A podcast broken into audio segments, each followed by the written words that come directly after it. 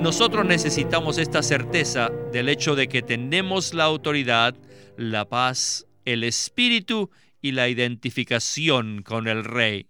Aleluya. Este es el esparcimiento del ministerio del Rey. Y hoy en día nos encontramos en este esparcimiento del ministerio del Rey. Bienvenidos al estudio Vida de la Biblia la Biblia es la revelación de Cristo como vida. El Señor Jesús dijo, Yo soy la vida y he venido para que tengan vida. Los invitamos a que visiten nuestra página de internet radiolsm.com y allí podrán escuchar gratuitamente todos los programas radiales del Estudio Vida. En Mateo 10, se narra el nombramiento y el envío de los doce apóstoles a que extendieran el Evangelio del reino de los cielos. Pero antes de enviarlos a las ciudades de Israel, primero el Señor los preparó advirtiéndoles que serían rechazados y perseguidos por los lobos de la religión y la política de ese tiempo. La persecución siempre viene mientras el ministerio del rey se extiende. En el estudio vida de hoy titulado El agrandamiento del ministerio del rey, parte 2, veremos la persecución y la manera de enfrentarla. Para darnos sus comentarios, nos acompaña en esta ocasión Eric Romero. Bienvenido, Eric. Como siempre, es un gozo estar aquí. Eric, en el mensaje de hoy veremos la persecución y el rechazo que reciben los apóstoles del Señor al ser enviados por Él. En este sentido, como introducción, díganos cómo el Señor había preparado a sus discípulos hasta este punto de salir a propagar su ministerio. Es de mucho consuelo saber que el Señor no nos envía sin prepararnos. Antes de enviarnos a propagar su ministerio, el Señor primero nos equipa. ¿Y cómo nos equipa? Él nos da su autoridad, su presencia, su espíritu y su paz. Primero, Mateo dice que el Señor Jesús dio a sus discípulos autoridad.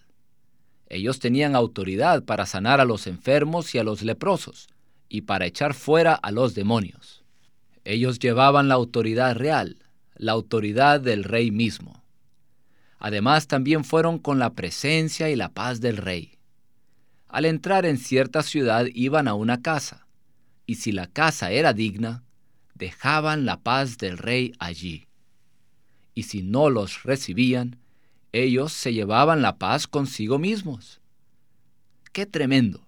Ellos llevaban la paz del rey consigo mismos y podían dejarla en las casas o llevársela. Así vemos que los discípulos estaban muy bien equipados. Tenían la autoridad del rey, su presencia, su espíritu y también su paz.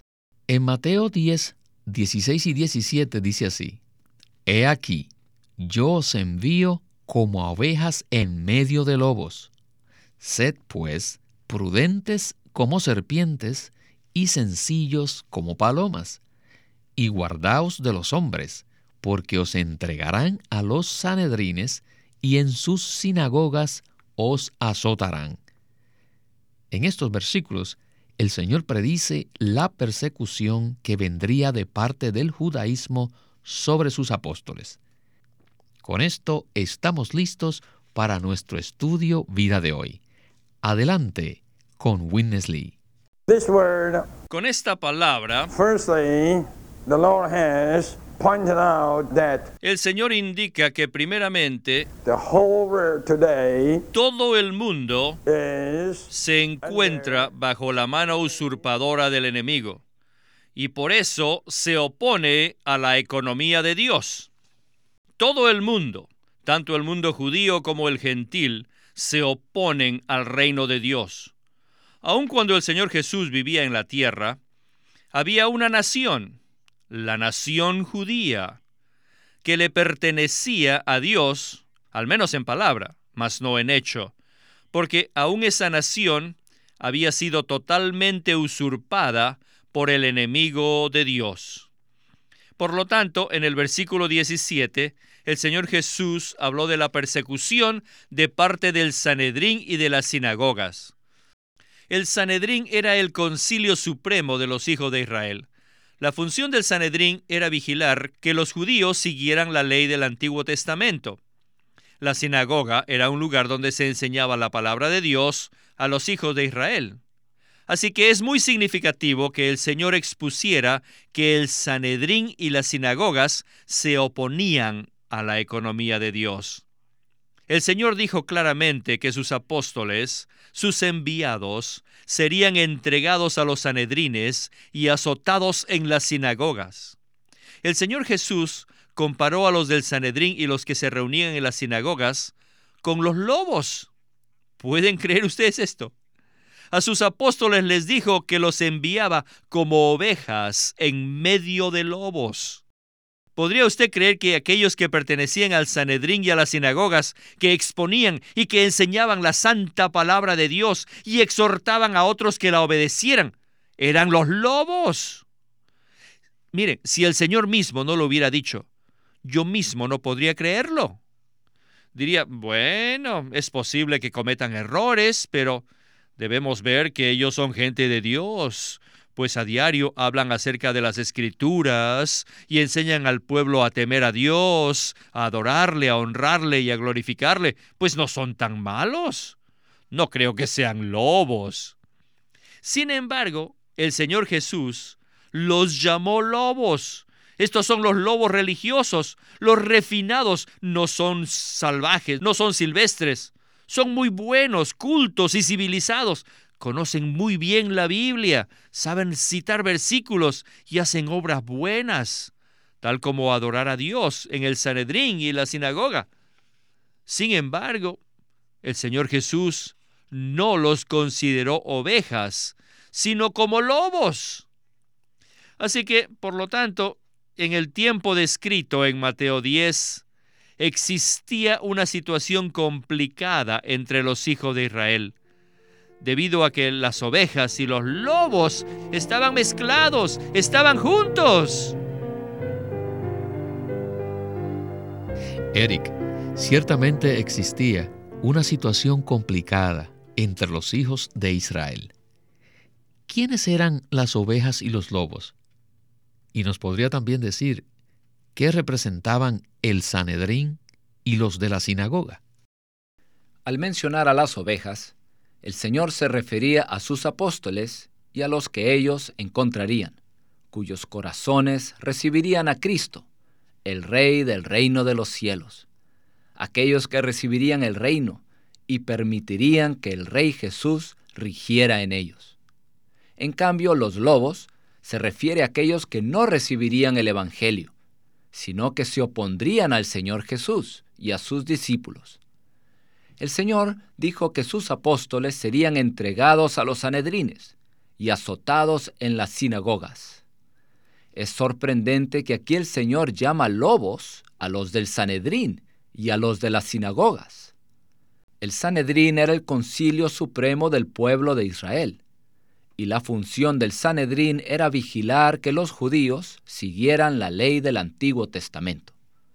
La sinagoga era un lugar donde se enseñaban las escrituras. Los lobos en el Sanedrín y las sinagogas no recibieron al Rey Celestial ni a su reino y se opusieron a la economía de Dios. Ellos tenían su propio reinado, por lo cual no solamente rechazaron al Señor Jesús, sino que también se opusieron a él y finalmente esos religiosos fueron los que crucificaron al Señor Jesús. Ciertamente durante todo el ministerio del Señor en la tierra, los religiosos judíos lo persiguieron a él más que los gentiles o paganos, es decir, los que no eran religiosos. Uno pensaría que los religiosos, los que enseñaban las escrituras, los más piadosos, deberían haber recibido a Cristo y a sus discípulos. Pero no fue así. Esos religiosos tenían una fachada piadosa por fuera, pero por dentro eran lobos que devoraban a los enviados del Señor, a los representantes de su reino. Y la situación de hoy es la misma. Existen personas religiosas que parecen ser piadosas y aparentemente temen a Dios, pero en realidad son lobos que se oponen y persiguen a los que aman a Cristo incondicionalmente. A esto se refirió el Señor, y esta es la realidad. Obviamente, el Señor preparó a sus discípulos dándoles esta palabra, porque sabía que serían perseguidos por los religiosos. Cristo está completamente fuera de la religión, sea esta la religión antigua o la moderna. Y no solo los religiosos persiguieron a los apóstoles, sino también los políticos, como veremos en los versículos del 18 al 20, que dicen, y aún ante los gobernadores y reyes seréis llevados por causa de mí, para testimonio a ellos y a los gentiles. Mas cuando os entreguen, no os inquietéis por cómo o qué hablaréis, porque en aquella hora os será dado lo que habéis de hablar. Porque no sois vosotros los que habláis, sino el Espíritu de vuestro Padre que habla en vosotros. Aleluya. Qué maravillosa promesa es dada a los enviados del Señor. Continuemos entonces con nuestro estudio vida. El Señor le dijo a sus enviados que serían llevados no solo ante el Sanedrín, sino también ante gobernadores y reyes. No hay duda de que estos se refieren a los gentiles, ante quienes seréis llevados por causa de mí, para testimonio a ellos y a los gentiles.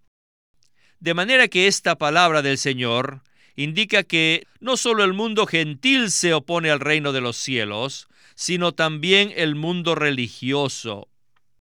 Esto revela que el mundo religioso, tanto como el político, se oponen al reino de los cielos, debido a que ambos se encuentran bajo la mano usurpadora del enemigo de Dios. Ahora, la intención del Rey Celestial es establecer su reino celestial sobre la tierra, abarcando el territorio de la religión como también el de la política. Así que ciertamente esto levantará la oposición y la persecución. La situación estaba allí muy complicada por lo cual el Señor les encargó a sus enviados que fuesen prudentes como serpientes y sencillos como palomas. Así que también les dijo que no hablaran por ellos mismos cuando se enfrentaran a alguna persecución, ni que se inquietaran cómo o qué hablarían. ¿Por qué fue esto? Debido a que ellos eran sus enviados. El Espíritu de vuestro Padre es el que habla en vosotros. Debemos aprender a encararnos a cualquier situación, no por nosotros mismos, sino en nuestro espíritu, y confiando en el Espíritu Santo que mora en nuestro espíritu. Debemos creer que el Espíritu del Padre está con nosotros y que es Él quien se enfrentará a nuestros opositores y perseguidores. No es fácil aprender esto, pero todos debemos aprender a afrontar la situación y confrontar el ataque no en nosotros mismos, sino volviéndonos a nuestro espíritu, donde mora el Espíritu de Dios. Debemos confiar en Él y dejar que Él nos guíe y que Él hable por medio de nosotros. No puedo más que decir amén, amén, amén. Qué gran promesa se les da a los que aman al Señor hasta el grado que arriesgan las vidas por causa de su testimonio. El Señor ha prometido que el Espíritu del Padre estará con nosotros y hablará en nosotros cuando nos enfrentemos a la persecución. Entonces, Eric, ¿podría usted comentar algo acerca del principio que vemos aquí respecto a nuestro vivir diario? En estos versículos vemos un principio que siempre debemos aplicar. Esto es, no confiar en nosotros mismos al enfrentar la oposición. En Mateo capítulo 10, el Señor Jesús estaba preparando a sus discípulos para hacer frente a la persecución.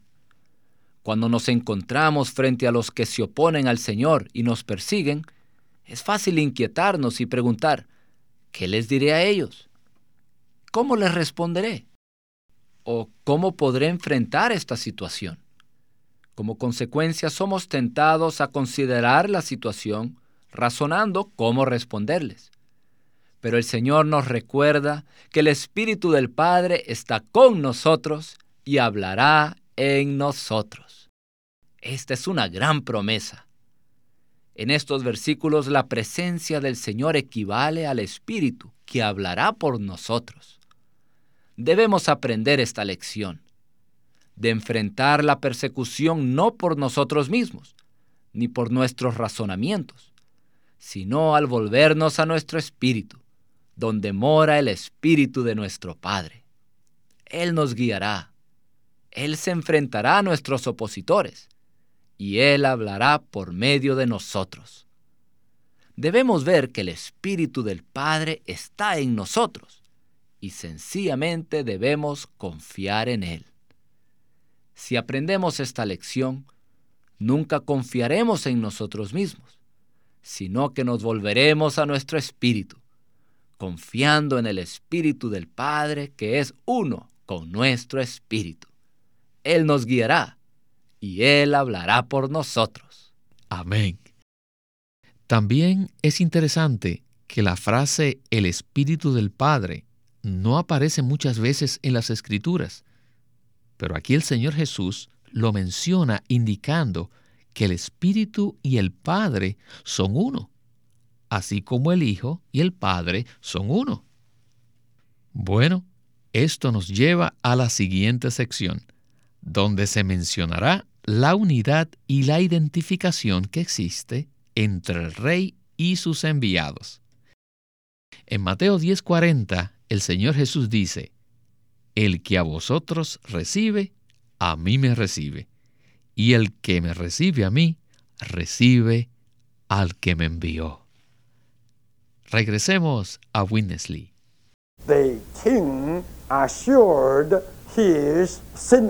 El rey le aseguró a sus enviados que ellos tendrían no solo la autoridad y la paz del rey, que no solo tendrían el espíritu del Padre dentro de ellos, sino que aún más serían uno con el rey que se identificarían con el rey, que serían igual al rey. ¿Por qué decimos esto? Debido a que el rey dice claramente en el versículo 40, el que a vosotros recibe, a mí me recibe, y el que me recibe a mí, recibe al que me envió. Esto quiere decir que el que recibe a los enviados del rey, recibe al rey. Él se identifica con los enviados. Son uno con el rey. El rey por un lado fue el profeta enviado de Dios y por otro fue un hombre justo. Ahora, todos sus enviados son sus representantes, los que son uno con él, y salen como hombres justos. Cualquiera que los recibe, recibirá a los profetas, hombres justos. El profeta trae consigo la palabra de Dios, y el justo siempre trae justicia. Cuando uno recibe a un profeta, ciertamente recibe la palabra de Dios, y si recibe a un justo, recibe la justicia. Oh, qué bueno es recibir la palabra de Dios y la justicia. Esto siempre nos ayudará, nos introducirá tanto en la presente realidad del reino como en la manifestación del reino. En otras palabras, todos los enviados del rey son uno con el rey, los que se identifican con el rey, y si los recibimos a ellos, recibimos al rey. Así que esto anima y alienta a los enviados del Señor, indicándoles que tienen la autoridad del rey, la paz del rey, el espíritu del Padre y son uno con el rey. En cierto sentido, Nosotros necesitamos esta certeza del hecho de que tenemos la autoridad, la paz, el espíritu y la identificación con el Rey. Aleluya. Este es el esparcimiento del ministerio del Rey. Y hoy en día nos encontramos en este esparcimiento del ministerio del Rey. Somos sus enviados y los que tenemos su autoridad, su paz, su espíritu y los que nos identificamos con Él. Amén. Eric, quisiera que veamos cómo los enviados se identifican con el rey hasta tal grado que su ministerio no es el de ellos mismos, sino que es la extensión del ministerio de Jesús. Coméntenos algo de esto. Quisiera leer el versículo 40, donde el Señor Jesús dijo, El que a vosotros recibe, a mí me recibe, y el que me recibe a mí, recibe al que me envió. Aquí el Señor Jesús menciona que los enviados se identifican con Él y son uno con Él a tal grado que el que los reciba a ellos, recibe al Señor Jesús. Luego el que reciba al Señor Jesús, recibe al que lo envió, o sea, al Padre. De manera que aquí vemos una identificación, una verdadera unidad entre los enviados y el que envió al Hijo, que es el Padre. ¡Qué unidad! Esto nos da mucho aliento. El Señor animaba a sus discípulos diciéndoles que estaban identificados con Él tenemos una unidad maravillosa con el Señor Jesús. Por tanto, al salir como los enviados del Señor para llevar a otros el Evangelio del Reino, debemos estar conscientes de que no somos nosotros los que llevamos a cabo esta obra. Así como el Hijo no hizo nada por su propia cuenta, sino que hizo la obra del Padre. De igual manera, cuando salgamos como enviados, también debemos estar conscientes de que la obra no es nuestra, sino que somos uno con el Señor Jesús y que estamos propagando la obra de Cristo, de tal manera que los que nos reciban a nosotros, lo recibirán a Él. Qué consuelo y aliento nos da saber que tenemos esta unidad con Cristo. Amén. En este mensaje hemos recibido mucho aliento y también una palabra sobria. Si somos enviados por el Señor, seremos perseguidos por los religiosos y los políticos, así como también por nuestros familiares y amigos. Todo el mundo está en contra del propósito de Dios y se opone a los enviados del Señor. Pero, aleluya, tenemos estas dos promesas a las cuales nos podemos aferrar. Primero, el Espíritu del Padre mora en nosotros y hablará en nosotros cuando nos enfrentemos a la oposición. Y número dos, el Rey se identifica con nosotros mientras llevamos a cabo la propagación de su ministerio. Esta es una palabra maravillosa.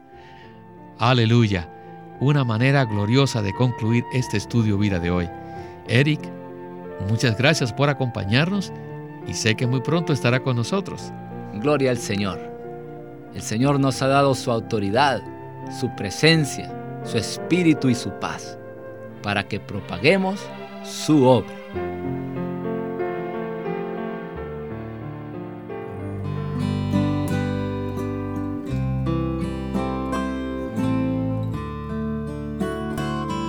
El día de hoy queremos presentarles un libro titulado El Plan Eterno de Dios, en el cual Watchman Nee presenta el plan que Dios tiene desde la eternidad, el cual sobrepasa con creces la satisfacción de nuestras esperanzas y de nuestros anhelos personales.